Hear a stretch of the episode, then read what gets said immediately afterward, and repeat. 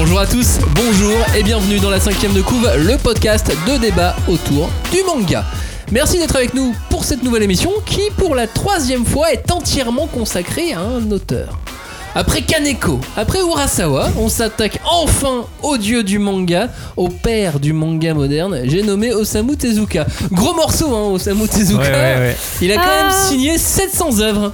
Je sais pas si vous vous rendez compte à quel Ah. point c'est gigantesque comme chiffre. Alors évidemment, dans les 700, il y a des histoires courtes, il y a des histoires qui ne sont absolument pas remarquables, euh, et je dis ça très gentiment. Euh, Il y a des choses qui sont apparues dans des magazines qui n'ont jamais été éditées ensuite, mais bon, 700, on compte 700 histoires inventées par Tezuka. C'est énorme.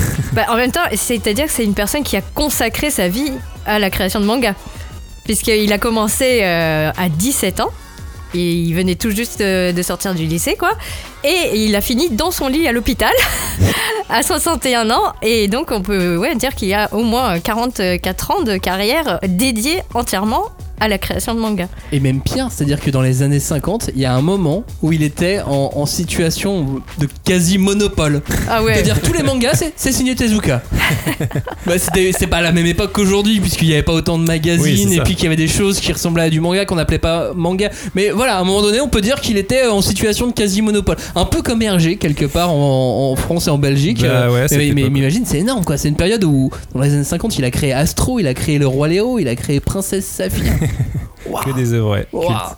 Mais c'est marrant mec que tu parles de BD franco-belge parce que euh, c'est un truc qu'on connaît pas forcément mais Tezuka il a été aussi proche de- d'auteurs euh, d'auteurs français euh, notamment euh, Moebius qu'on ne présente plus et euh, François Cortegani qui est un scénariste euh, enfin surtout connu comme étant scénariste qui a bossé pour Pif le journal de Mickey qui a fait euh, La jeunesse de Blueberry etc et, euh, et en fait ils se sont rencontrés en 1982 à Angoulême où en fait Tezuka était venu quasiment euh, incognito parce que personne le Totalement. connaissait Ouais. il venait projeter un film que personne connaissait non plus, a priori, à part les, les- les fans hardcore de l'époque, dont faisait partie euh, Cortegani, qui lui était euh, mais sur-fan de Tezuka et était ravi de le rencontrer. Et en fait, comme Cortegani était un proche de Moebius et que Tezuka lui-même était fan de Moebius, en fait, ils se sont rencontrés comme ça. Euh, Et copain après, comme cochon. euh, ouais, et après, Tezuka les a invités euh, à une convention de SF euh, japonaise euh, à Tokyo. Et donc là, ils ont encore rencontré d'autres euh, grandes stars du manga. C'était une époque où on s'écrivait des lettres en plus. Ouais, c'est ça, ils devaient s'écrire Ouais. des lettres. et mais donc, c'est stylé. Ils sont allés rencontrer Gonaga, Ishinomori et tout, et Ah. euh, ils sont restés très proches, euh, si bien que même Cortegani a assisté aux obsèques de Tezuka quand, euh, Mm. quand Tezuka est Obsèque mort. nationale. Ouais. Voilà donc pour euh, ces quelques raisons entre autres, mais pas que. Euh, on souhaitait vous parler d'Osamu Tezuka parce que bah, si on aime le manga aujourd'hui, c'est aussi grâce à, à ce monsieur. Donc Osamu Tezuka, par où commencer? C'est parti dans la cinquième de club. On ne pousse pas, s'il vous plaît. On ne pousse pas, c'est inutile. Le public n'est pas autorisé à assister aux épreuves éliminatoires. Moi, je crois que je pourrais être un très bon ninja. À quoi vous jouez L'heure est grave, c'est pas le moment de faire les guignols Mais on n'a rien d'autre à faire, on peut pas sortir. On va leur faire notre attaque secrète, l'attaque de la Tour Eiffel, ils vont rien comprendre. Et il faudra aussi parler des dessins animés, notamment des dessins animés japonais qui sont exécrables, quoi, qui sont terribles.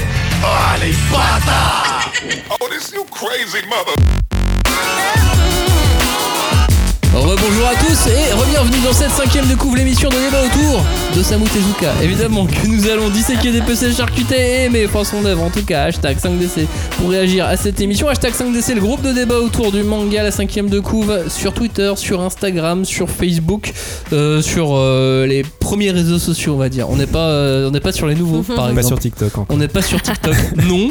On n'est pas sur Discord, on n'est pas sur What, sur euh, Snapchat. Snapchat. Voilà, euh, de toute façon, on n'est pas très bon, donc On ne s'interdit rien, mais pour l'instant, on va essayer déjà de maîtriser euh, les, ça, les anciens. un minimum. voilà, exactement. Bon, au programme de cette émission, une seule question. Tezuka, par où commencer? On l'a dit. Plus de 700 œuvres, 40 ans de carrière, plus de 40 ans de carrière. C- Cette question elle est donc importante parce que même si le marché manga a grossi là d'année en Ah année, bah, il est bien gros là. même si le lectorat est plus mûr parce que maintenant on est vieux nous par exemple. Ah ouais. Euh, tout le monde n'a pas lu de manga d'Osamu Tezuka, et donc Mhm. quand on discute avec vous sur les réseaux sociaux notamment, on sent que ça, ça démange un peu. Bah oui. On sent qu'il y, a- qu'il y a des envies, qu'il y, a- qu'il y a une volonté, qu'il y a une démarche. Donc voilà, si vous êtes un grand fan euh, de Osamu Tezuka et un grand connaisseur de Tezuka, j'ai un peu peur que cette émission ne vous passionne pas.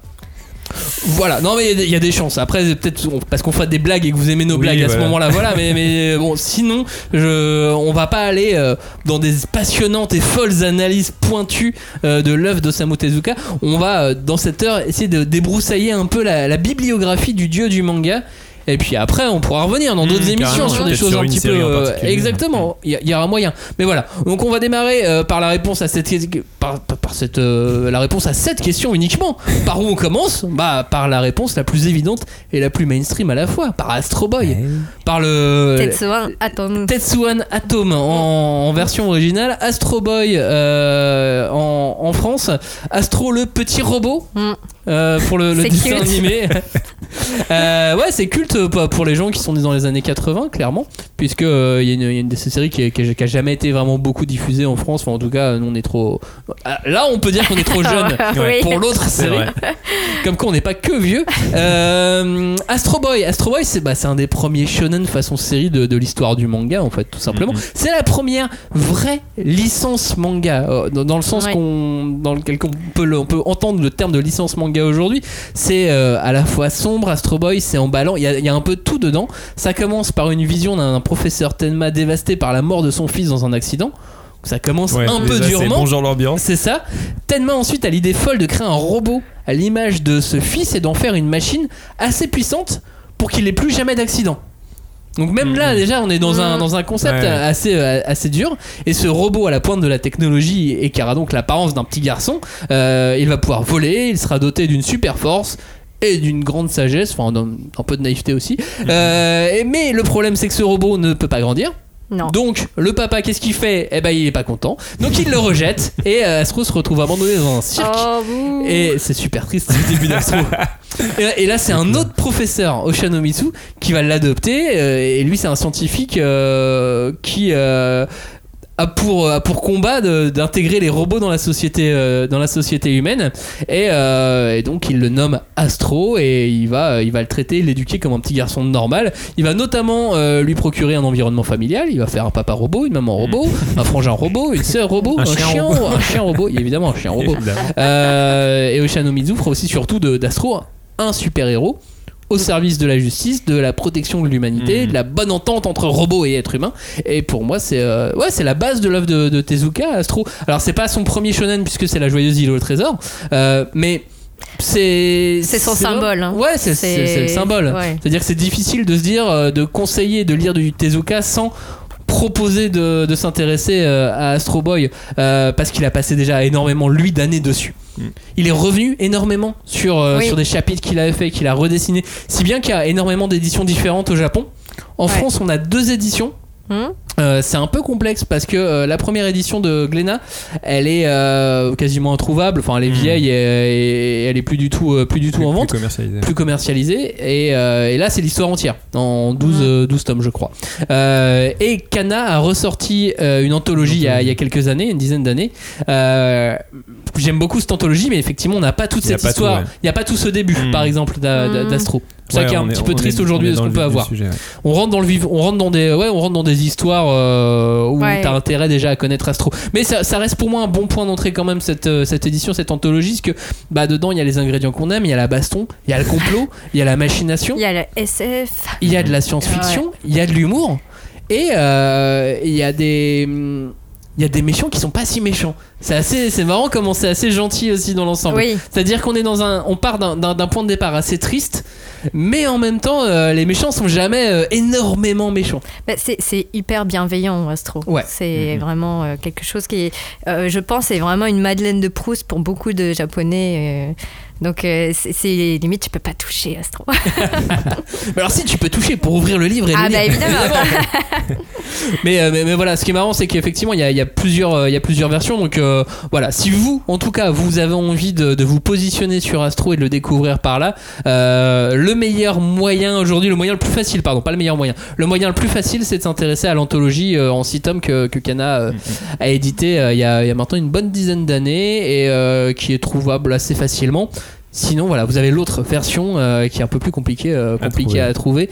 Euh, Astro, toi, ça te parle ou pas du tout, euh, Robin? Bah, c'est évidemment, ça me parle parce que c'est le personnage le plus iconique de, de Tezuka. Alors, je dis pas que c'est l'œuvre que je maîtrise la mieux parce que, euh, parce que voilà, il y avait ce, ce côté. Moi, j'a- j'aurais bien aimé avoir accès à l'édition Glénat de l'époque euh, qui est difficile à trouver. Mais, euh, mais après, je pense que c'est, comme tu dis, c'est une bonne porte d'entrée parce que c'est son personnage le plus iconique. Donc, enfin, quand on pense à Tezuka, on pense immédiatement à Astro et c'est toujours bien de passer par l'œuvre la plus connue d'un auteur pour, euh, pour comprendre qui il est. Et ce qui est super intéressant, c'est que malgré tout, on parlait de shonen, baston, légèreté et tout. Bah, comme tu disais dans le pitch, il y a déjà une profondeur, une richesse, un humanisme, un truc qui est vraiment représentatif de ce qu'est Tezuka. Donc, euh, ouais, si vous êtes euh, lecteur de shonen et que vous avez envie de lire des trucs peut-être un peu plus, euh, comment dire, profonds et vertigineux, allez-y vers Astro.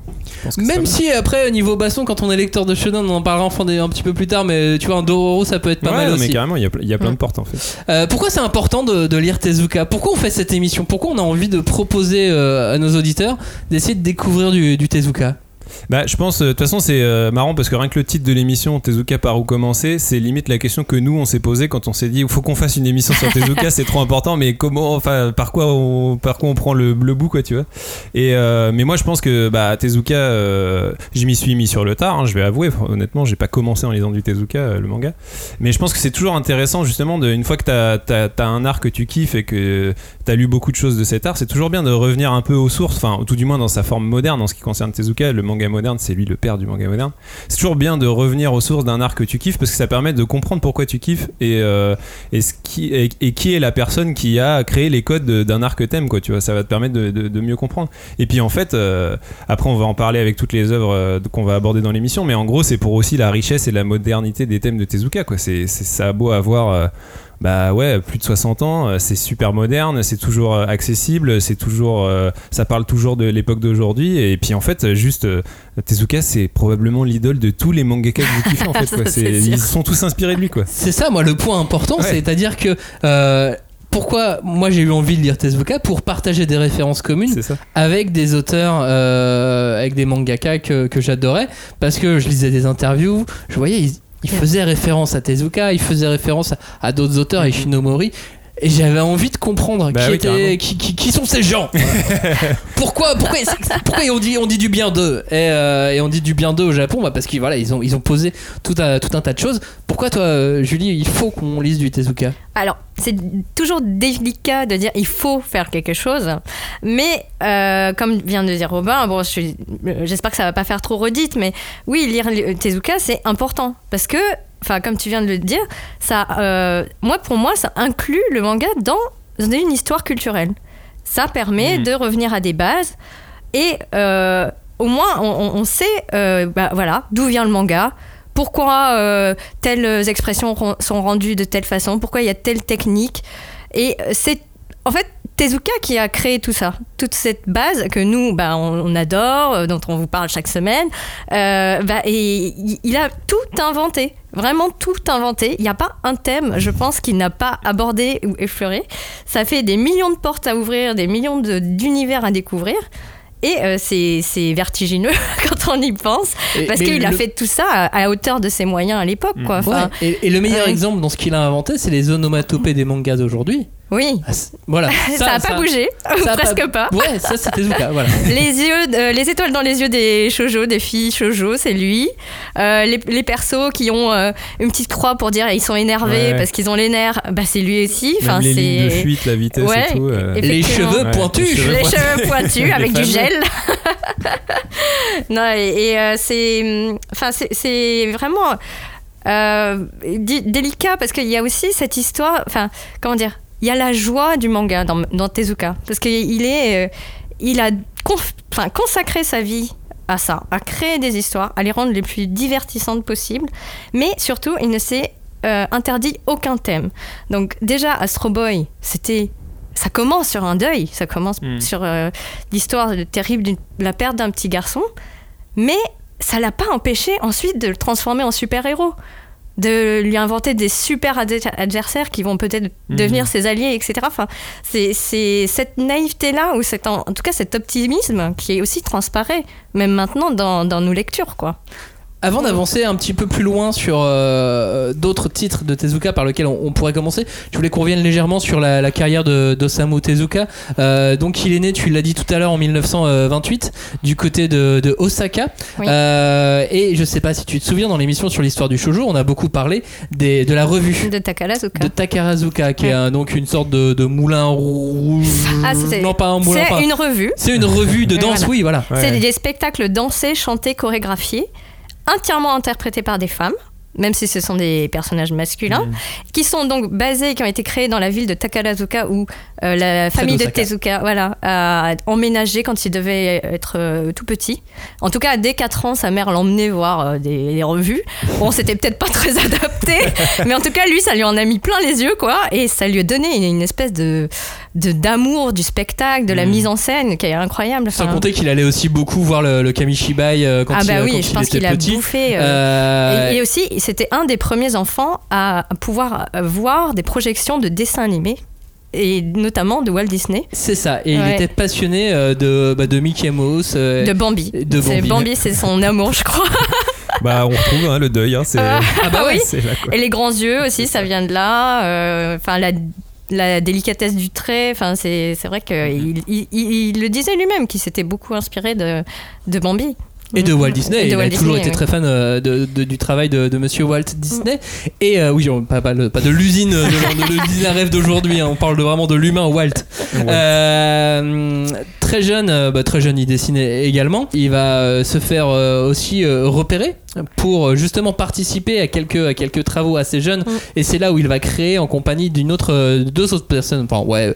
On va dire qu'il a commencé à créer le binôme euh, éditeur-auteur euh, assez jeune dès euh, qu'il a créé, dès qu'il a écrit la, la joyeuse île au trésor. Mhm. En même temps, il a de ses parents ne veulent pas qu'il fasse mangaka puisque le métier n'existe pas. Oui. Puisque c'est lui qui l'invente. Donc, qu'est-ce qu'il fait? Il fait des études de médecine Ouais, ouais. et, euh, et là, on, bah, il va apprendre l'anatomie du corps. Ah, bah, il, a, il va qui mieux qu'un médecin qui sait dessiner peut dessiner des, peut dessiner des corps, quoi. Bah oui, c'est ça. C'est une bonne école. Et des finalement. mouvements aussi. Des, des euh, mouvements, exactement.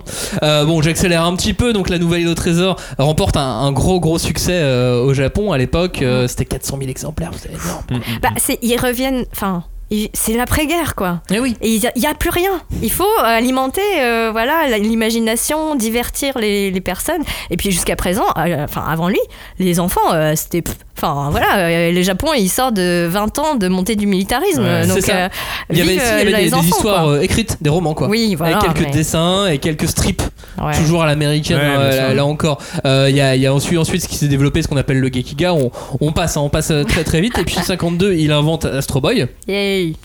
Dont on vient de dont on vient de parler et puis euh, puis dans les années 50 il s'installe euh, il s'installe à, à Tokiwa dans la villa euh, Tokiwa. la, la villa Tokiwa euh, qui il va il va créer le premier studio japonais d'auteurs de manga Mm.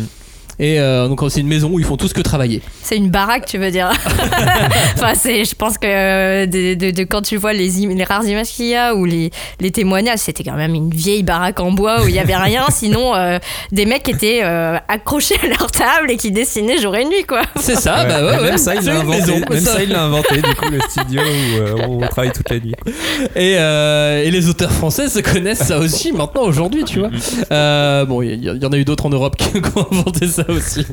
Euh, dans les années 60, il va fonder son, son propre euh, studio euh, d'animation, Mm. Mushi Production, qui euh, va être une, une catastrophe, euh, Aïe, une financière. catastrophe totale, ouais, financièrement parlant. Mais bon, il va, il va employer des, des talents comme, bah, comme Rintaro qui, qui réalisera euh, Metropolis plus tard. Mm. Il y a des, des acquis aussi qu'on adore sur euh, qu'on a pu adorer sur sur Lupin par exemple Euh, et puis il va faire euh, le premier dessin animé en couleur le roi Léo Mm.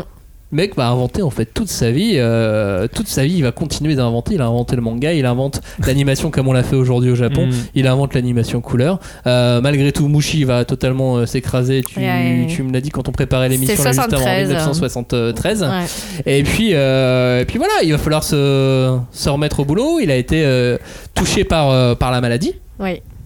Qui, qui va le, le conduire à son qui va conduire à son décès en, en 1989 mais euh, mais entre temps entre entre 73 et 89 il va euh, continuer à créer à dessiner encore et encore. Ouais, et euh, et Et pas- que de petites séries. Oui, Enfin, à faire un que bon c'est paquet une de série. chefs-d'œuvre, quoi. Et ça, on est, oui, on est sur, la, sur sa partie de, de- de fin de carrière et il va recréer encore des œuvres euh, totalement folles qu'on, qu'on va par- dont on va parler euh, d'ici, euh, d'ici la fin de l'émission. Et puis euh, il, va, il va y avoir le, prix Tezuka qui va, euh, qui va se créer et il voit arriver tous ces auteurs. Euh, au début des années euh, Mm. 80 et qu'il va euh, chapeauter d'une certaine manière et encourager parce que bah, parce qu'il a vu il a vu arriver les Ojo et autres et autres auteurs du, du Weekly Shonen Jump qui ont marqué aussi notre jeunesse ensuite à nous Ouais. et donc il a chapeauté ces gens-là qui ont aussi créé tout, tout, le- tout l'imaginaire et tout l'univers qu'on a pu connaître, nous notamment à, à travers le club Dorothée en, en France quand on, est, quand on était petit. Donc voilà, ou Abdé Tezuka. C'est-à-dire que sans Tezuka, il n'y aurait peut-être pas le club Dorothée qu'on connaît. Ah, il Vous y aura imaginez peut-être pas tout ce qu'on connaît, quoi. et C'est ouais, voilà. complètement vertigineux. C'est vertigineux. Ouais. Il y, a, il y a des très bons livres, on va en reparler plus tard pour, euh, pour faire une biographie de Tezuka, mais voilà, j'ai essayé de la faire en 3 minutes, un peu, un peu top chrono. C'était. euh, Oui, bah. J'allais pas passé une heure sur la biographie de Tezuka. Ouais, on pourrait On y serait- passer une heure. hein. Si, on pourrait y passer une heure, mais du coup, ce serait une autre émission. Exact. Euh, mais en, en vrai, on, a, on, a, on aimerait bien avoir vos retours. Est-ce que, est-ce que vous avez besoin un petit peu d'en connaître plus Est-ce que vous voulez qu'on travaille mieux euh, cette partie-là sur la biographie de, de Tezuka et qu'on passe une heure dessus Ou est-ce que vraiment, euh, non, vous préférez la, la lire en bouquin ou, euh, Mm. ou lire des, euh, des trucs Mm. sur internet dessus? Enfin bref, voilà, euh, dites tout ce, genre de choses euh, avant qu'on passe euh, à la suite de l'émission. Maintenant, et pour parler de la question de cette émission, Par Tezuka, par où commencer? Pour toi, c'est pas Astro, c'est les trois C'est les Adolphes. trois Adolphes. Bah, je pense que ouais, c'était un peu euh, la deuxième réponse évidente. Euh, Astro, c'est la plus évidente puisque c'est son personnage le plus connu, mais les trois Adolphes, euh, je pense qu'on était un, un peu tous d'accord aussi pour dire que c'était une autre porte d'entrée évidente. Mm. Euh, bon, je vais déjà un peu vous parler de l'histoire puisque peut- peut-être tout le monde ne connaît pas puisque le but c'est de vous faire découvrir. L'histoire des trois Adolphes, ça commence. On est à Berlin en 1936. Hitler est au pouvoir depuis trois ans et on suit Sohei Toge qui est un journaliste sportif japonais qui couvre les Jeux Olympiques de l'époque que Hitler voulait utiliser pour euh, asseoir sa domination euh, culturelle et, euh, de, de- l'Allemagne nazie. Et en fait, en même temps qu'il couvre les JO, il essaie de retrouver son frère Isao qui a disparu et qui lui a laissé des messages un peu inquiétants. Et quand il le retrouve, en fait, ce dernier lui, lui révèle un terrible secret. Il aurait en fait un document qui prouve que Hitler aurait peut-être une ascendance juive. Donc c'est une terrible révélation qui va se solder par l'assassinat de son frère. Et Sohei va après alors se retrouver pris dans une intrigue qui va nous faire voyager à travers le monde et l'histoire, au, euh, au une intrigue au cœur de laquelle va et se détruire notamment l'amitié entre deux jeunes Allemands prénommés eux aussi Adolf. Donc on a Adolf Hitler et deux jeunes Allemands Adolf qui vont se retrouver pris dans cette histoire. Euh, en termes de prépublication, donc c'est une œuvre de la, de la fin de carrière de, de Tezuka. Ça a été euh, Toute, toute fin, ouais. Ouais, ouais, toute Mm. fin. C'est sa toute dernière série même. Euh, ça a été prépublié euh, entre janvier 83 et mai 85 dans un magazine qui s'appelait le Shuken Bun- Bunshun. J'espère que je prononce bien. Euh, C'était un hebdomadaire d'actu politique et culturel qui publiait pas de manga habituellement. Et donc en fait, ça a été publié euh, à raison de 10 pages par semaine. C'est pour ça que sur plus d'une centaine de numéros. Enfin, ouais, c'est ça. Et, euh, et du coup, c'est pour ça que ça, ça a été une prépublication assez longue en fait, euh, de 83 à 85 pour euh, finalement une série qui fait 4 tomes.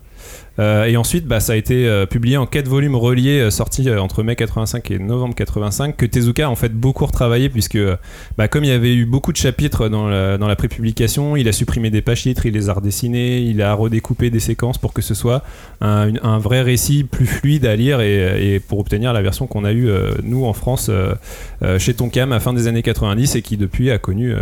Euh, plusieurs éditions, dont la dernière très belle Deluxe édition, qui m'a enfin permis de lire la fin puisque moi j'avais les trois premiers tomes dans une ancienne édition et je trouvais jamais la fin. Donc, les trois Adolphes, euh, œuvre de fin de carrière. Pourquoi, à ton avis, euh, quel est le, pour- pourquoi c'est un chef-d'œuvre pour toi? Qu'est-ce qui fait qu'on doit commencer? C'est une super porte d'entrée, euh, non pas à sa toute première œuvre, mais sa toute dernière. Bah moi je pense que ce qui est intéressant dans le fait que ce soit une œuvre de fin de, carrière, c'est que ça forme vraiment la synthèse de tout ce qu'on aime dans Tezuka. En fait, on a en termes de rythme, de dynamisme, de densité, de profondeur, de complexité et de fluidité du récit, la, narration qui est efficace. Il a pu expérimenter plein de trucs dans des séries comme Phoenix dont on parlera plus tard, mais qui étaient du coup devenaient vraiment limite expérimentales en termes de narration. Et là en fait, dans les trois Adolphes, il arrive à, synthétiser ça, à le cadrer dans, un, dans, un- dans une forme qui en fait est vraiment ultra efficace et ultra fluide à lire et en même temps super profonde en termes de thématique quoi. Bah, ça fera un très bon thriller euh, en série ou... Bah c'est ça, Ouais, moi, moi en fait je fais souvent le, le- le parallèle avec euh, La mort aux trousses de Mm. Hitchcock. euh, qui est un peu un film qui a eu euh, le même effet sur moi que, euh, que Les Trois Adolphes sur euh, le vieux cinéma. Enfin, moi, les trois Adolphes avaient fait ça sur le vieux manga entre guillemets. c'est que je me suis dit putain, mais en fait, quand c'est bien fait, quand on a affaire à un mec qui est un as de son art, quoi, Ouais. de sa narration et tout, et ben en fait, c'est t'es pris dans le truc, tu t'arrêtes jamais. Et, euh, et les œuvres en plus sont assez assez communes parce que c'est des histoires de personnages un peu déracinés qui se retrouvent propulsés dans des intrigues qui les dépassent et tout. Et, euh, et non, vraiment pour moi, euh, les trois Adolphes, c'est à la fois riche, divertissant, bouleversant. C'est vraiment le chef-d'œuvre humaniste de Tezuka. C'est pour moi, c'est la porte d'entrée idéale si on est un lecteur adulte et qu'on a envie de s'intéresser à, Et à puis la- L'avantage, c'est que le manga est toujours en noir et blanc aujourd'hui, il est toujours pas Bah passé oui. en couleur, contrairement au cinéma, tu oui, vois. c'est ça, oui. C'est vrai que ça, c'est un, un truc qui, qui peut vieillir. D'ailleurs, le vieux cinéma en noir et blanc, en général, vieillit mieux parce qu'il y a un côté graphique et tout. Donc, euh, c'est vrai qu'il y a ça. Et le manga est toujours en noir et blanc Bah et oui. les vitres. C'est Du coup, ça. il- Et très graphique. C'est ça. C'est ça. Les trois Adolphes, toi Julie, ça t'a ça t'a passionné cette œuvre? Oui, et puis, enfin, on en avait un peu parlé, ou même euh, assez longuement parlé dans notre émission sur le nazisme, traité dans le Ouais. manga, et c'est une œuvre qui s'y prête tout à fait. Euh, moi, je, je, je trouve que c'est vraiment formidable qu'il ait réussi à faire ça à la fin de sa carrière. Mm. Vraiment, il était déjà très malade. Et il... Enfin, comment dire, c'est- c'est le euh, manga qui condense effectivement tout ce qu'il a pu vivre, lui, en tant que jeune japonais pendant la guerre parce qu'il a vécu dans une famille qui était proche enfin comment dire ils, étaient euh, assez bien établis quoi. C'était des notaires ils avaient des relations avec euh, des personnes qui étaient dans l'armée enfin. Et je pense que lui-même a vu vraiment euh, avec ses yeux d'enfant des choses horribles de voir les, adultes perdre les pédales à cause de la politique et de voilà de cette montée de la violence dans la société. Et lui il a réussi à mixer tout ça pour euh, le rendre international et vraiment euh, presque universel. Quoi. Enfin, c'est c'est mon point de vue, mais voilà. Et livrer une vision de la, de la guerre qui est différente de, de ce qu'on a pu avoir et de ce qu'on pouvait euh, aussi analyser au Japon. Oui, complètement. La vision de la guerre que Tezuka a dans, dans Les Trois Adolphes, je la trouve vraiment intéressante parce que on sent qu'elle est tellement réfléchie avec tellement de recul. Oui, Ça fait du bien de, ça fait du bien de lire ça, de de, de, de pas avoir, surtout aujourd'hui dans une euh, société où on est toujours dans la surréaction. Oui. Où il faut réagir sur Twitter au moindre Ouais. truc, à la moindre news, au moindre fait divers. Là, il y a tellement de recul ça. sur des faits tellement graves, Ouais, ouais. ça fait du bien de, Ouais. de lire ça. Bah, Ouais, on, parlait de, pardon, on parlait du noir et blanc, tu vois, mais là, il n'y a pas de noir et blanc, quoi. Il oui, essaye de naviguer. euh. Bah, en fait, il y a de la noirceur et de la lumière en même temps, et c'est malgré ouais la lourdeur de ce qu'il raconte, c'est vraiment euh, quelque chose d'assez fascinant. Quoi.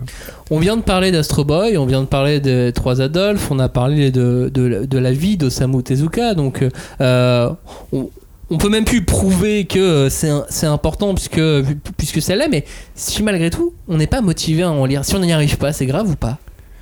Bah, pff, dans l'absolu, non. Enfin, c'est c'est pas grave. C'est ce qui, ce qui compte, c'est savoir la raison pour laquelle on n'est pas motivé. En fait, Euh, Mm. c'est faut pas être fermé d'esprit, quoi. C'est après, il y a des âges pour tout. Je pense qu'il y a quand même un, un frein psychologique. C'est le fameux, euh, ça fait vieux, quoi, entre guillemets. Non, mais c'est vrai que c'est Ouais, c'est- c'est vrai. c'est souvent un truc qui est difficile à dépasser, que ce soit dans n'importe quel art. D'ailleurs, euh, tu peux passer, tu peux parler du cinéma, de la musique euh, euh, ou du manga. C'est vraiment un, un- un truc à à, dépasser. Et je pense qu'il faut un âge ou une maturité qui est quand même propice tu vois. Tu peux pas commencer je pense le manga par Tezuka euh, sauf si c'était t'es né dans les années 50 tu vois mais genre c'est malgré tout je pense qu'il faut vraiment se faire violence faut choisir de lire de Tezuka se dire que c'est une démarche comme quand tu vas regarder un vieux film tu te dis je choisis de regarder c'est pas un truc que tu te dis genre allez là je sais pas j'ai envie de me regarder un film pour me détendre je vais me regarder un vieux film tu vois non c'est un truc Ah, c'est- une démarche pour te dire là je, je, je, je- suis en train de en fait faire un truc important quoi lire un truc important et euh, donc c'est un truc qu'il faut avoir dont il faut avoir conscience mais euh, mais non faut pas faut pas non plus comme disait Julie faut pas dire il faut il faut tu vois c'est c'est faut, faut que tu te sentes euh, prêt pour ça quoi Ouais, puis il faut se mettre dans l'ambiance. Il faut, euh, il faut se mettre dans l'ambiance. Faut avoir envie. euh, il faut que ça soit au bon moment parce que Bah si ouais, tu le lis au mauvais moment et pour des mauvaises raisons, il y a quand même de grandes chances que ça te plaise pas. bah oui c'est ça il faut pas c'est pour ça faut, faut faut se faire violence mais faut pas non plus se forcer euh, tu vois vraiment euh, en mode quelqu'un t'a dit t'es une merde si t'as pas lu Tezuka c'est débile quoi Oh là faut là, pas non. du tout euh, aller dans ce registre là Julie, c'est grave ou pas si on n'a pas envie d'en lire? C'est pas grave, sinon tout serait grave. Euh, alors, il serait dommage quand même de passer à côté de bonnes découvertes. Parce que ça fait vieux, parce que euh, c'est c'est pas joli. Par exemple, moi c'était un des freins, euh, le graphisme. Pendant très longtemps, j'ai pas j'ai pas accroché quoi. C'était trop rond, ça faisait trop Mhm. enfantin. Et euh, je comprenais pas trop pourquoi euh, des fois il cassait le quatrième mur. Enfin, c'était bizarre. Et euh, bah, en fait, euh, il faut pas, euh, voilà, il faut prendre conscience de, des, des idées qu'il avait déjà dans les années 50, 60, 70. Il faut pas tout rejeter en bloc par snobisme. Voilà, c'est une ancienne snob qui vous le dit. hein. Il faut revenir sur ses paroles. Il faut garder l'esprit ouvert. Et voilà. Et, et, c'est fou tout ce qu'il a inventé, tout ce qui euh, tout ce qui a été euh, mis en place depuis aussi, parce qu'il a fait des fondations, et c'est ça. Euh, moi, ce que je prenais pour des choses, voilà, pas très jolies, pas très abouties, c'est maladroit, mais c'est honnête. Mm, mm. Et il faut. Euh, Enfin, c'est vraiment euh, une authenticité qui est euh, un gage de qualité quoi, chez, Ouais. chez Tezuka. C'est c'est plein peu- de premières fois. Ouais, et c'est impressionnant ça euh, qu'il ait réussi à garder. Enfin, franchement, en tout cas, euh, bon, j'ai pas lu tout Tezuka parce que c'est quasi impossible, mais euh, je veux dire, c'est c'est quand tu vois euh, à quel point ça reste sincère, humaniste et tout, avec la- le volume qu'il a produit, quoi. C'est dingue d'arriver à garder cette espèce de fraîcheur, quoi. C'est Mm. impressionnant. Et d'avoir eu envie de continuer à dessiner. C'est ça, Ouais, genre. Ah, il avait dis, des bah, choses à dire, hein. je- Mais non, mais je pense que c'était une addiction. À, Ouais, un moment c'est donné, possible. à un moment donné, c'est juste devenu une addiction. Il savait plus quoi faire d'autre et il savait plus euh, exprimer les choses autrement que, euh, que dans le dessin. Euh, Mhm. C'était peut-être très très compliqué euh, d'être euh, d'être son meilleur ami ou Oui, sa c'est femme. possible. ou- Ah ouais, moi j'ai une théorie là-dessus, mais bon. Et si jamais euh, on a des gens qui sont nés dans les années 50 qui veulent lire du Tezuka, vous pouvez du coup. Bah oui, du coup, c'est bon. Pour eux, ça, ça ressemblera à leur, à leur récit de jeunesse. Euh, cette année, il y a pas mal de choses du côté euh, d'Osamu Tezuka qui sortent Mm. ou ressortent. En France, ça peut être un bon point de départ. Je pense au, au Tezukomi Robin. Bah oui, Tezukomi, on en a vra- vraiment très rapidement parlé dans l'émission euh, sur la quelle star du manga en 2021. En gros, euh, euh, Tezukomi, c'est un magazine, je crois, enfin, ils appellent ça un magazine, Mhm. mais en gros, c'est un collectif d'histoires courtes d'hommage euh, au dieu du manga, donc par des auteurs contemporains internationaux. et on a vraiment un casting assez cool parce qu'on peut avoir à la fois du Kaneko, du, euh, du euh, Atsuko, Du euh, Renaud Lemaire du qu'on a Re- reçu Et du Renaud ici. Lemaire, en fait, on a des Français, on a Jean-David Morvan, on a Renaud Lemaire, on a Victor Santos qui fait du comics. Bertrand Gati- Gatignol qui fait notamment Les Ogres Dieux et tout, qui est une série incroyable en BD franco-belge. Enfin bref, il y a vraiment un super casting. Ça peut être aussi peut-être ouais, une porte d'entrée de justement, bah, si vous êtes lecteur de franco-belge et que vous avez des auteurs franco-belges que vous kiffez qui, qui font du Tezuka, bah, allez-y, regardez. Puis peut-être que ça va vous, vous ouvrir une porte vers Puis un même monde en, merveilleux, en manga, je, je, je- je Mm, pense que euh, pas mal de, de fans de, de Dreamland ou de Save Me Pity, puisque Bah ouais, les. Avantes aussi Oui, les euh, est, est dedans, euh, seraient serait ravis de, de découvrir euh, Tezuka aussi de cette façon. C'est un autre, une autre porte d'entrée Mm, qui mm. pourrait être intéressante. Bah oui. Carrément. Bah, je pense que c'est un peu le- le- l'objectif et aussi de publier ça. Quoi. Ouais, je, je- mais, euh, mais je trouve ça très bien que ça arrive en France, que Mhm. c'était- sorti d'abord au, au Japon euh, avant d'être publié en France. Mais c'est plutôt une, une bonne nouvelle. Donc dedans, tu disais qu'il y avait une histoire de Kaneko. Mais alors, cette histoire de Kaneko, c'est devenu une, une vraie série de manga, Julie. Ouais, c'est Search and Destroy. Ouais. Parce que, euh, alors, comme, dit comme ça, on se dit, ah, c'est nouveau, machin. Et en fait, c'est la relecture totale de Dororo. euh, qui est quand même une, une série phare de, de Tezuka. Et euh, là, euh, comment dire? Elle prend un sacré coup de jeune. hein. et euh, moi, j'ai pu euh, lire euh, le, tome 1 et c'est super parce qu'au début, je me suis dit comment il va faire? Est-ce qu'il va garder la trame principale et tout? Et là, bah, c'est à la base, c'est des samouraïs, c'est le Japon féodal. Et là, on se retrouve dans une espèce de monde post-apocalyptique Ouais. soviétique. Il y a de la neige, il y a des androïdes et des robots et euh, enfin c'est c'est vraiment incroyable euh, la façon de ouais pareil enfin Kaneko il y allait euh, frontalement quoi à sa façon euh, et sans faire trop dans la dentelle mais en même temps, moi, j'ai bien aimé aussi voir que ça l'avait, lui avait permis à lui, à, à Kaneko, de, de réfléchir sur son trait. Parce que j'ai trouvé que c'était. euh, Enfin, il y avait encore autre chose qui se passait dans son art à lui. Tu vois, Euh, le fait de retravailler peut-être sur des vieilles séries comme ça, c'est euh, super ça, intéressant. Ça a pu lui permettre d'évoluer. Donc, Ouais. du coup, si vous, vous aviez euh, adoré notre émission sur, euh, sur Kaneko parce que vous adorez Kaneko, vous pouvez donc foncer sur Search Ouais. and Destroy qui sort là en ce début d'année aux éditions Delcourt Tonkam. Qu'est-ce qu'on a d'autre Euh, On a un livre qui n'est pas, euh, qui n'est pas un manga. Ouais, on a les leçons particulières d'Osamu Tezuka euh, paru chez Piquet, euh, euh, enfin réédité euh, en poche chez Piquet il y a, il y a cette année là. Et euh, donc là, bah, on n'est pas du tout sur du manga, on est sur une, une méthode sur euh, comment faire, euh, apprenez à faire du manga avec le plus grand auteur de manga de tous les temps. C'est quand même euh, une belle promesse. Donc euh, après, voilà, là on est vraiment sur bah, le maître Tezuka qui vous donne des leçons sur euh, comment euh, parfaire votre art, euh, comment vous décomplexer aussi sur plein de trucs et, euh, et justement avec cette fraîcheur et cette, euh, cette sincérité dont on parlait quoi. Il y a vraiment ce truc. C'est ça qui est frappant chez Tezuka et ça se voit aussi bah, dans les amitiés qu'il avait avec des auteurs franco-belges et tout. C'est que un- tu sens que c'était un, un mec qui était ouvert d'esprit quoi, qui avait Mm. vraiment envie de partager sa passion et tout et ça se ressent dans un bouquin comme ça quoi. Et euh, les leçons euh, particulières, moi j'avais acheté la première édition euh, il y a euh, deux ans, enfin on m'avait offert, pardon, euh, il y a un an et demi la, la- la première, la première édition. Et je dessine extrêmement mal. et et, je dessine mal et en plus je suis pas, j'aime pas spécialement ça. Hmm. Et bah alors, juste en le lisant, ça m'a tellement donné envie, envie, c'est incroyable. Bah ouais. Je trouve ça fou. Ça, la Mais quelle bienveillance. C'est ça. Euh, Qu'est-ce qu'on a d'autre Euh, chez euh, chez Isan Manga euh, Oui. Julie on a on a d'autres titres qui vont euh, qui vont arriver deux nouveaux titres cette année Oui, alors il y a Microid S, donc chez euh, donc euh, Fuji Manga, enfin c'est le label de Isan Manga, un nouveau label, et on a également Ambassador Magma. Et euh, donc Microid S et ça raconte donc euh, une histoire de science-fiction. Donc c'est plutôt euh, fin de carrière c'est le également. Ant-Man de Tezuka Ouais, un petit peu parce que bah, ce qu'on n'a pas dit, c'est qu'effectivement, il avait plein de passions et Osamu Tezuka, dans, dans son dans son mot, dans son nom, il y a une référence aux insectes parce qu'il adorait l'ento- l'en- l'entomologie Mhm. et collectionner et étudier les insectes, etc. Et donc là, il s'en il s'en est servi pour donc créer une histoire où il y aurait donc euh, des gidrons, donc ce seraient des, des espèces de, petits euh, extraterrestres qui vivraient sous la Terre et qui projettent de euh, d'envahir le monde des humains. Et parmi donc ces gidrons, il y a également des microïdes qui sont donc les, les esclaves des, gidrons et qui veulent se ranger du côté des humains.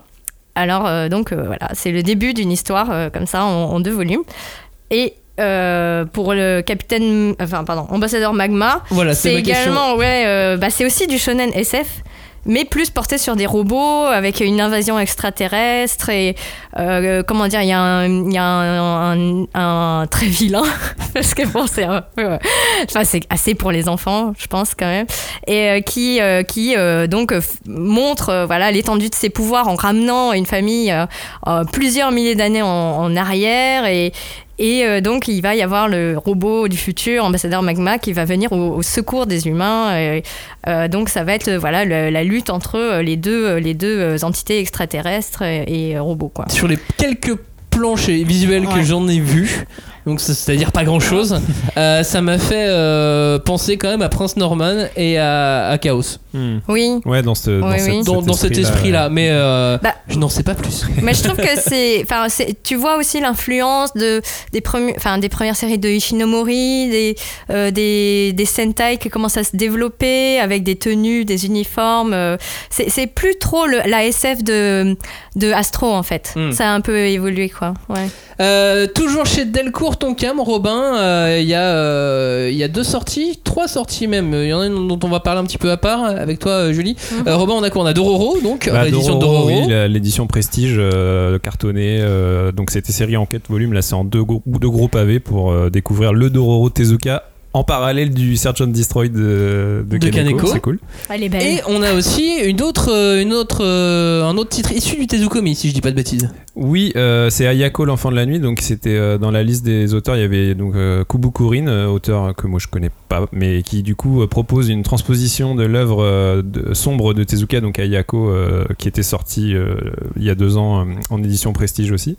Euh, donc c'est une transposition de cette œuvre dans, les, dans des temps modernes avec un peu de, de- de- un soupçon d'etchi et de dessin un peu sexy. Alors moi, j'avoue que les pages c'est pas trop mon délire, mais après voilà, ça peut être une manière de, de découvrir euh, cette œuvre dans, dans des temps modernes parce que c'est vrai que Ayako, il y avait une vraie dimension sociétale qui parlait vraiment de la, société japonaise euh, de l'époque et tout, et du coup là peut-être que euh, la retransposer dans, dans notre époque actuelle, c'est c'est aussi une manière de, de, de redonner du souffle à cette œuvre et puis euh, de, de lui redonner de la pertinence aussi quoi. Et donc normalement cette année toujours chez Delcourt Tonkam, on, on parlera un petit peu plus largement de l'œuvre dans quelques instants, mais il y a aussi normalement la réédition de Phoenix qui doit arriver cette année, euh, Julie. Oh là là. Ouais, parce que Phoenix, euh, c'est la, la fresque historique. Ouais. Bon, après, il en a fait plusieurs, c'est vrai. Mais euh, c'est euh, une œuvre qu'il a débuté donc, en, en 68 pour la terminer en 88. C'est Ouais, voilà. c'est du Et, long cours. ouais, et, et donc euh, il a, il a fait une. euh, Comment dire Enfin, en plus, je, je, je dois prendre en compte le fait que, ça, je vous parle de- des, des volumes reliés, mais pour la prépublication, il a commencé déjà dans les années 50, Mhm. en 54. Donc, euh, c'est incroyable et c'est vraiment une série, de, tout tout à l'heure, tu l'as un peu évoqué, à concept. Parce Ouais. que euh, chaque tome est indépendant. Bah, on mais- va en parler dans un voilà. instant. Ah, c'est On c'est trop dur. développera. on va développer, on va développer. Euh, pour l'instant, c'est prévu pour la fin d'année. Ça aurait dû sortir au mois de mars. Mm. Ça a été repoussé pour diverses raisons à la fin euh, de l'année. Donc on, on va voir. On va, on va voir, mais on espère l'avoir cette année euh, pour, Ah euh, oui. pour Noël, le Phoenix. Euh, Tezuka revisité, on en parlait avec Kaneko. Tezuka revisité, on en parlait avec euh, Kubukorin pour Ayako Mhm. l'enfant de la nuit. Et il y a d'autres Tezuka revisités qui existent depuis un moment. Oui. J'ai nommé plutôt de Urasawa, évidemment. Bah, c'est un peu lui qui a ouvert la voie, j'ai l'impression. Pour, en tout cas pour les, auteurs de, de sa génération. Là, je sais pas. Euh, je sais pas, non. Parce que, Je sais pas, je pense à Demons aussi, tu vois. Ah oui. Est-ce que c'est que pas. ouais. ouais. Mais en tout cas, euh, la démarche de Urasawa est intéressante parce que donc euh, en 2003, euh, 2003 c'est l'anniversaire euh, fictionnel de Astro parce que dans Mhm. l'histoire, Astro est créé en 2003 et quand nous sommes arrivés en 2003 ou en tout cas en prévision de cette année, euh, Urasawa avait contacté donc euh, Makoto Tezuka le fils Mhm. et euh, héritier euh, des droits de, de Tezuka de euh, il voulait donc revisiter euh, Astro et il a proposé de lui-même de travailler sur l'histoire qu'il avait marquée quand il était enfant. C'est donc euh, l'histoire du robot le plus fort du monde. Et euh, ce qui a donné donc euh, plutôt en 8 volumes chez Kana. Et c'est super agréable parce que bon, nous on adore Urasawa, son trait est, souvent plus facile, je dirais, pour les Occidentaux. Et donc c'est aussi effectivement une bonne idée d'amener un nouveau public à découvrir Tezuka euh, grâce à Urasawa. Et puis après avoir lu plus tôt, on, on a quand même fortement envie de lire la version de, de Astro du, du, du robot le, le- le plus fort du monde. Bah, ça donne envie d'aller d'aller voir. Ouais, de Quelle est la version Qu'est-ce qu'il a originale, de comparer, Bah, ouais, c'est ça, ça. moi, euh, moi euh, donc on parlait des auteurs que Tezuka a influencé. Je pense que Urasawa, c'est limite, il est dans le top 1 tellement il le verbalise tout le temps. Dans toutes ses interviews, il dit que euh, à quel point cet auteur était important pour lui. Donc moi, euh, c'est vrai que euh, ce perso, ça a été ma porte d'entrée. quoi. Euh, plutôt, j'ai découvert que c'était la nouvelle série d'Urasawa. J'étais fan de lui, j'avais lu Monster et tout. Et, euh, et donc j'étais j'étais impatient de découvrir sa nouvelle série. Et en fait, j'ai découvert que c'était effectivement euh, bah, une réadaptation de cette histoire de Tezuka. Et pour moi, Astro, c'était vraiment euh, l'image d'Épinal, le truc vieux, tu vois, justement, genre, ah bah ouais, d'accord, ok, il refait un truc.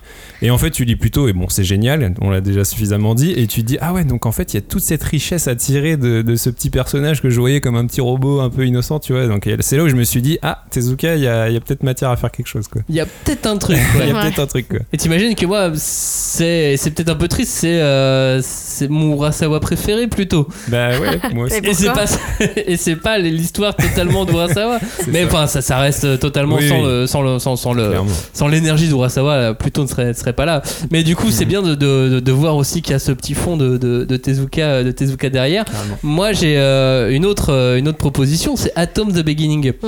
Il y a eu l'animé euh, qui, est, qui est disponible et puis le manga qui euh, sort aux, aux éditions Kana. Atom the Beginning, c'est encore une fois Astro revisité. Mhm. Voilà de A à Z. Ouais. Mais, euh, mais on va reprendre euh, les, les deux médecins, euh, Dr Tenma et Oshinomizu, euh, sauf que là, bon, ils sont potes et ils sont à l'université. Mm. Et euh, ils vont créer un robot qui, euh, qui est Atome. Et, euh, et ce Atome, ça sera pas un petit garçon, puisque là, du coup, il n'y a pas eu la mort du Ouais. fils, machin. Mais, euh, mais bon, ils vont créer un robot. Il va se retrouver à devoir se battre et à devoir être intégré dans le monde des humains, et ainsi de suite. Et, euh, et je trouve ça aussi très très intéressant. On n'est pas au niveau de Pluto. Euh, en termes de en termes de profondeur et, euh, et en termes de en termes de talent tout Oui, court c'est pas une œuvre qui a marqué autant, je pense. Mais le dessin euh, est très sympa. Mais le dessin est très sympa Ouais. le petit côté old school moderne voilà Ouais. un petit mix Ouais. old school Ouais, ouais. moderne et, euh, et c'est quand même super bien en fait Mm. Atom de Beginning euh, les, les tomes continuent de sortir donc euh, Mm. moi c'est un vrai plaisir quand je, je récupère un tome cool. à chaque fois euh, j'ai euh, j'ai un petit côté astro sans l'avoir les petites références sont un peu planquées à droite à gauche j'aime bien voilà ça me ça me, ça me convainc euh, largement et, euh, et pareil la- l'animé existe euh, existe aussi donc euh, donc voilà tout ça, ça c'est autant de choses mm, carrément. qui me font me dire que euh, Astro, c'est euh, c'est aussi une des ça. premières œuvres à lire. c'est la porte d'entrée. euh, Il y a Pour- 12 000 pour- portes d'entrée rien que pour Astro. Ouais, c'est ça, clairement. Euh, tout à l'heure, tu, tu parlais euh, du bouquin euh, que tu as presque dans les mains parce qu'il est, il est à tes pieds. À mes pieds.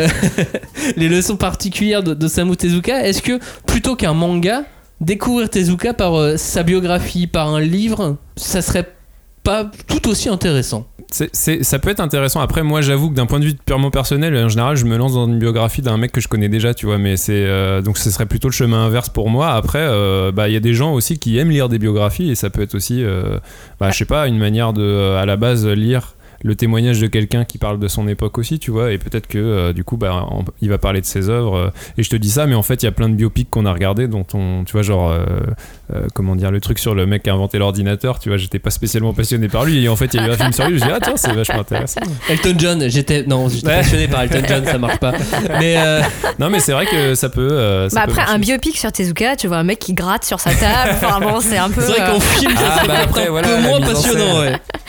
Euh, mais non, mais une une biographie, un bouquin. euh, Bah, toi, a- Julie, ça, ça, ça tirait de commencer de découvrir un artiste Euh, bah, par sa vie? Comme il a fait tellement de choses, hein, 700, on vous le rappelle, euh, moi j'étais pas au courant qu'il avait lui-même mis en œuvre, euh, mis en, en image une partie de sa vie, notamment de sa vie de famille. Et maintenant j'aimerais beaucoup lire ça.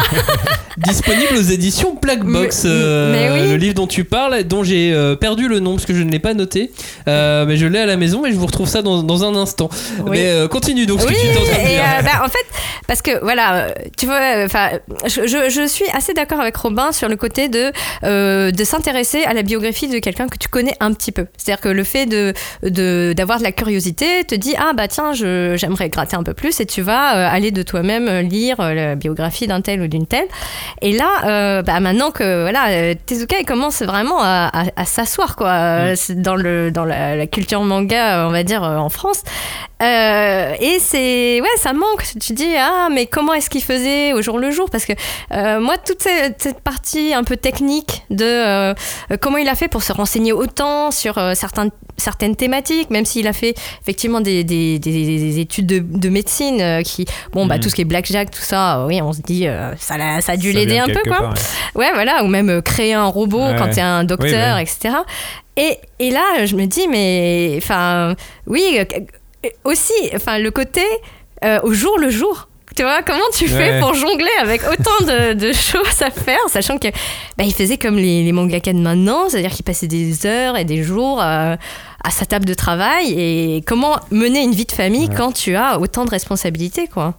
Et ben il en parle dans Mako Rumi et Chii, ma Voilà. vie de famille. Exactement. Voilà, Mm. je- j'ai dû consulter ma. Heureusement que j'ai mis toute ma collection en ligne, tu sais, sur les applications, parce que sinon je m'en sortirais pas. Euh, moi j'aime j'aime beaucoup aussi la, la biographie qui était sortie euh, il y a une dizaine d'années chez euh, Kana, qui s'appelle Ma vie manga. Ouais. Osamu Tezuka, ma, ma vie manga. En plus, c'est un petit recueil, c'est euh, tout petit, c'est très beau. Mm. Il y a des lettres, euh, par exemple, il y a, il y a une, une de ses premières euh, rédactions Ah, à oui. l'école qui a été Dans les euh, cases traduite. Ah ouais. ouais, c'est ça avec des cases.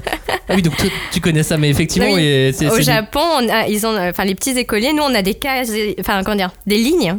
Et euh, En France, ouais. Ouais, et eux, bah, ils ont pas de lignes, ils Ah ont oui. des cases qui Ah. sont elles-mêmes, euh, comment dire, euh, découpées en 8, en, en 4. Et donc, pour bien apprendre à, Ah oui, à à faire, tracer les, les caractères, Les quoi. carreaux. Et donc, on leur dit, bon, vous avez une page à remplir. Et donc, il faut remplir sciemment la rédaction, etc. En respectant bien les cases. Mais il faut pas que ta rédaction dépasse du coup. non Ouais, c'est plus. ça, ouais, d'accord. C'est comme ça que t'apprends à écrire. Non, c'est euh, mais c'est- c'est c'est bien parce que t'as plein de, petits, de, de petites choses. Moi, je- j'aime bien découvrir la vie des gens sans forcément, euh, avant même de Savoir, connaître leurs œuvres. ouais.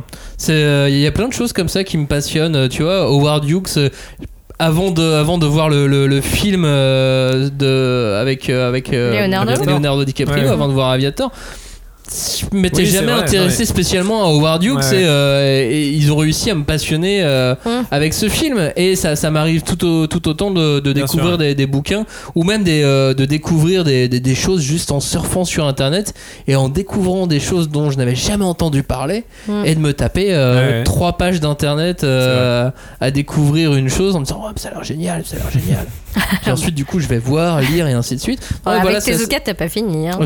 C'est clair. Même sur internet internet. Il y a tellement de choses sur internet Ah. euh, aujourd'hui sur, euh, sur Tezuka.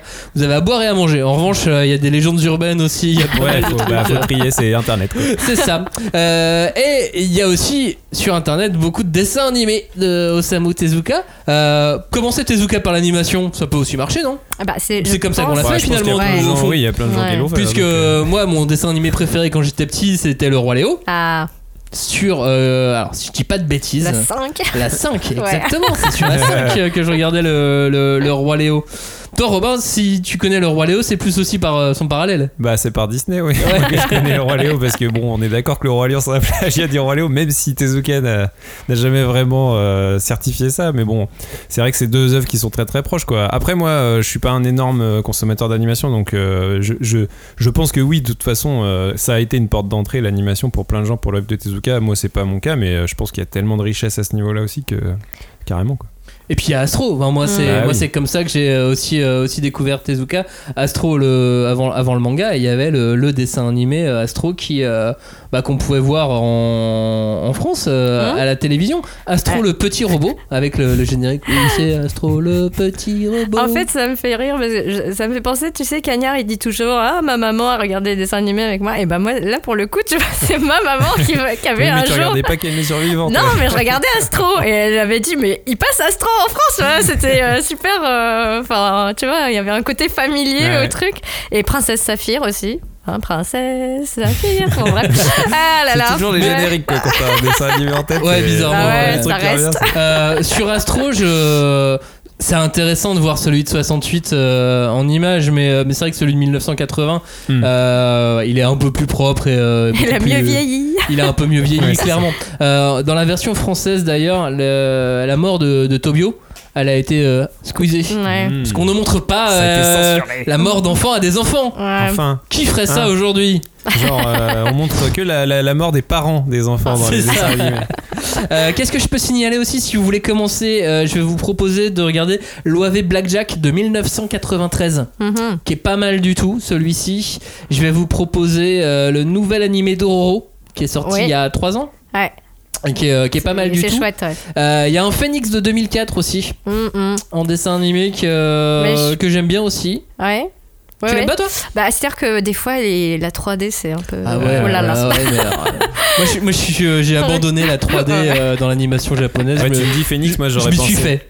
Ouais. Je m'y suis fait, je l'ai accepté. c'est c'est bien. comme ça. Phoenix, j'aurais pensé à un truc ambiance métal hurlant, tu sais, les vieux dessins animés Ah oui, de oui. René Laloux et tout ça, tu vois. Genre.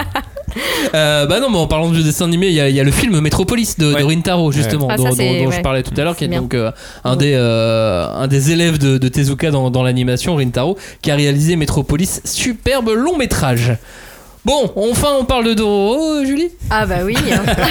Tezuka, par où commencer? Bah par, euh, que- Par pas par Dororo.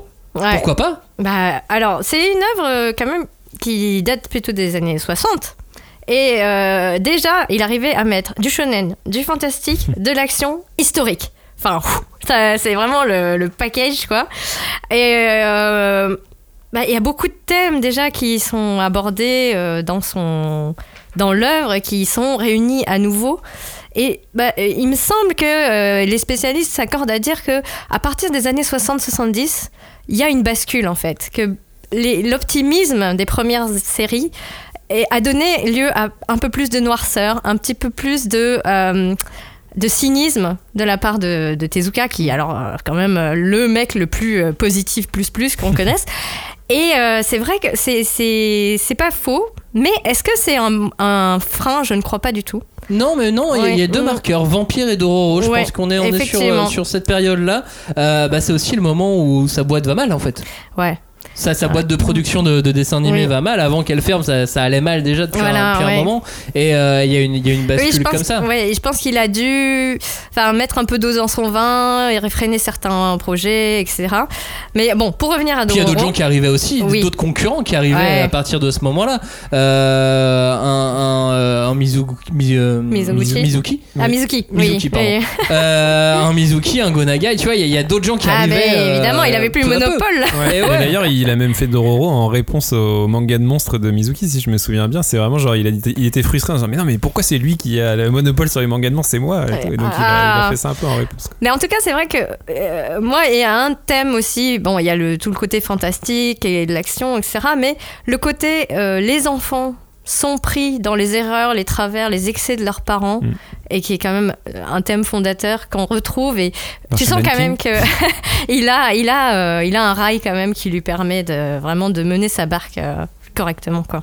Et euh, avant d'enchaîner sur, sur Dororo, est-ce que tu peux juste nous faire le pitch en, en, en un instant, ce qu'on Bien a sûr. de le faire? Alors, euh, donc c'est l'histoire d'un euh, garçon, Hyakimaru, qui euh, est un bébé abandonné, mutilé, et il va être recueilli par un docteur qui va le transformer en euh, humain, androïde, on sait pas trop. Enfin, en tout cas, il est, il est moitié humain, moitié machine, et il va se mettre à l'âge adulte en quête des démons qui ont euh, euh, qui ont profité de son corps, qui ont pris chacun une partie de ses, enfin 48 parties de son corps, pour aller donc récupérer et se venger. Donc c'est vraiment, c'est badass quoi.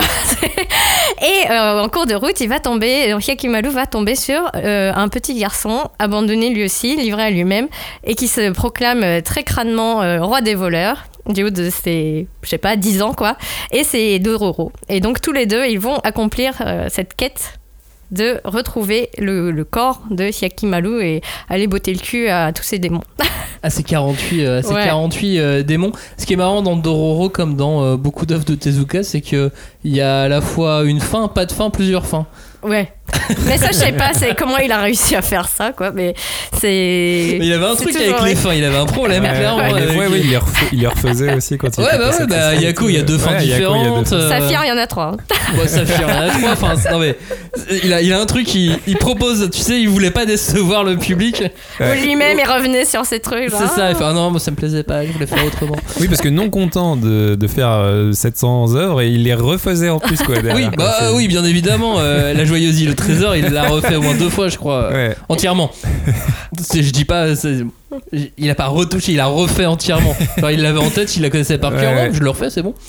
Euh, Qu'est-ce que je voulais dire sur Dororo aussi? Et Il y a euh, deux ans, il y a eu une interview de Kentaro Miura, Berserk. euh, de l'auteur de, de Berserk, euh, où, où il confirmait euh, une fois de plus que Dororo c'était euh, une de ses euh, sources les plus importantes pour, euh, Ah bah oui. pour, pour, pour avoir, créé, euh, avoir créé Berserk. Donc voilà, fan de Berserk, euh, Ouais. Oui. vous avez Dororo face à vous pour, pour aller voir d'où tout cela euh, peut venir. Euh, est-ce que vous vouliez rajouter un autre truc d'ailleurs sur Dororo ou est-ce qu'on peut enchaîner sur Phoenix enfin? Allons-y. Parce que Julie, je la sens trépigner Ah. d'impatience pour parler de Phoenix. Phoenix, c'est une œuvre très bizarre, non? Ouais. Ouais. Bah ça, on est d'accord, oui. Vous êtes d'accord Et alors pourquoi elle est bizarre? Bah parce que c'est impitchable déjà.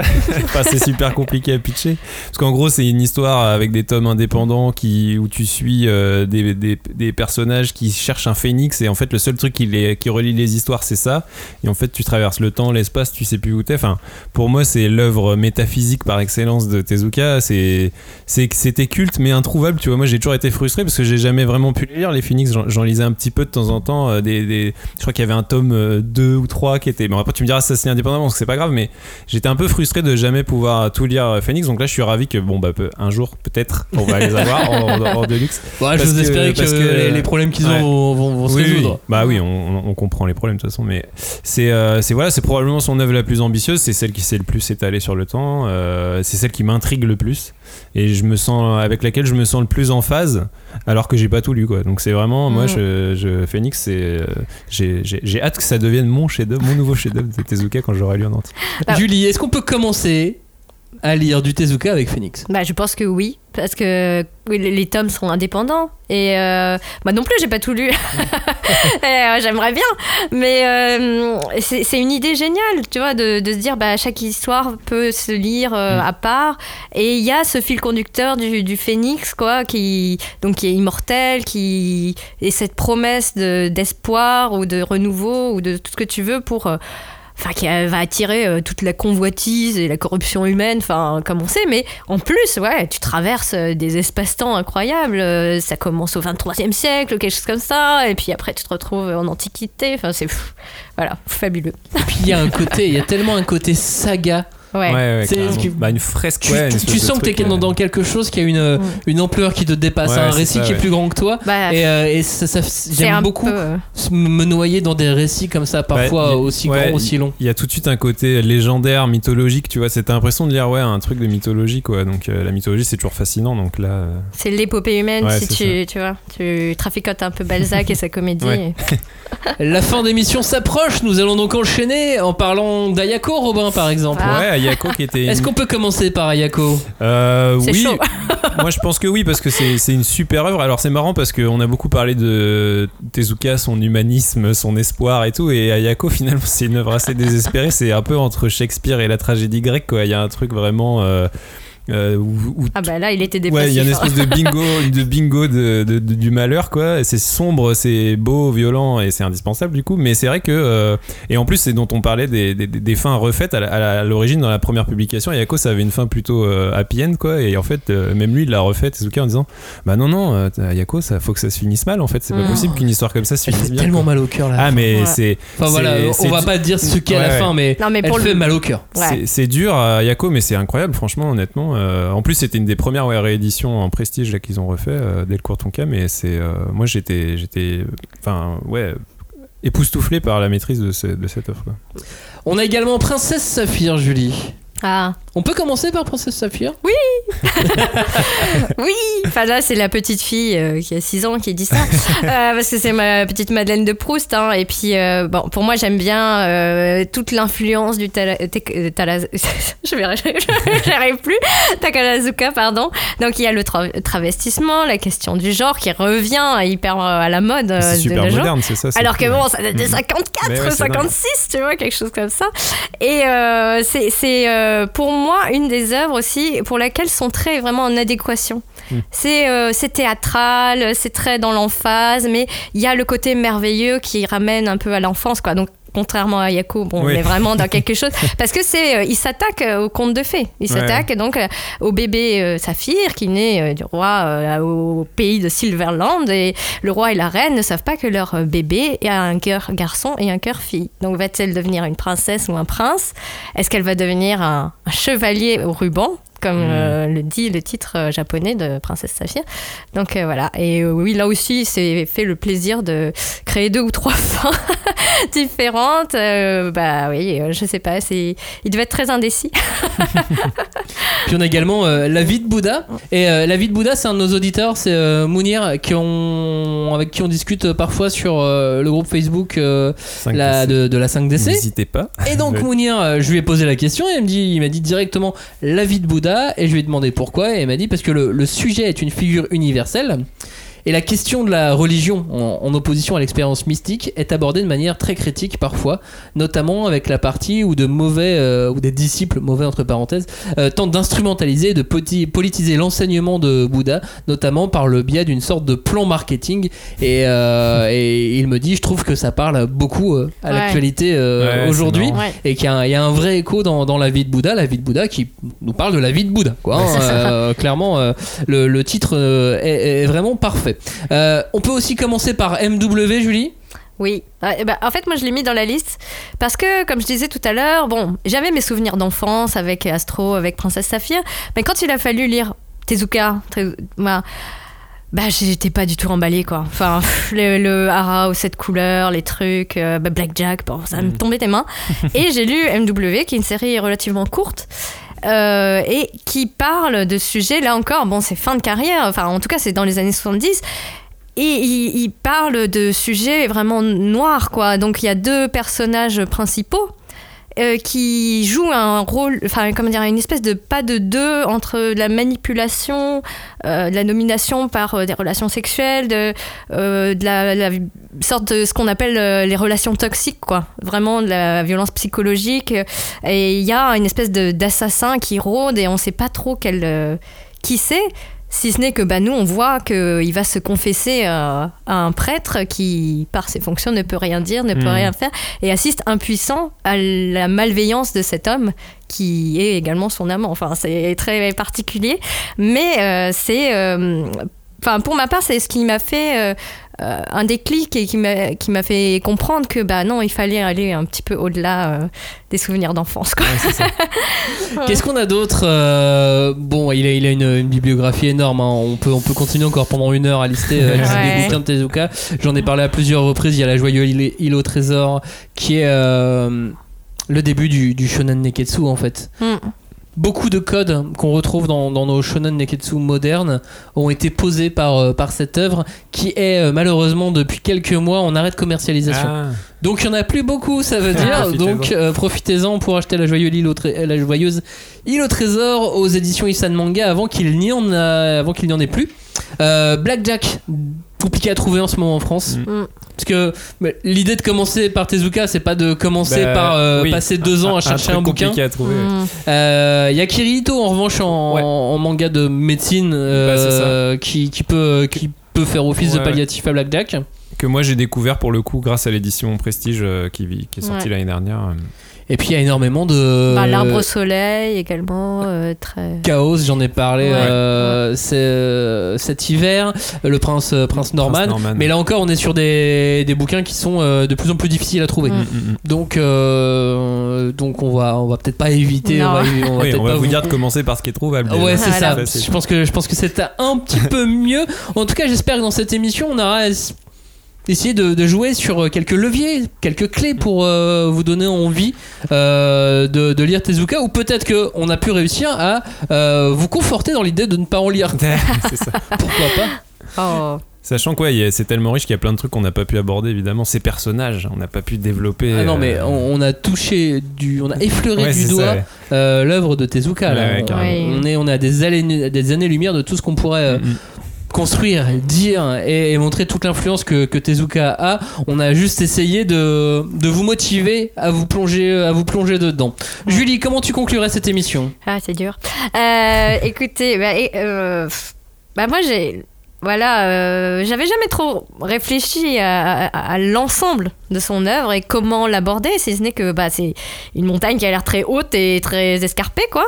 Mais euh, il y a des chemins et euh, faut avoir confiance en, l'auteur. Parce que finalement, il, tout ce qui en ressort, même quand c'est des récits très sombres ou euh, qui peuvent au contraire paraître euh, artificiellement joyeux, euh, c'est donc une personne qui a décidé un jour de montrer le monde tel qu'il était, avec les bons côtés, avec les mauvais, voire très très mauvais côtés.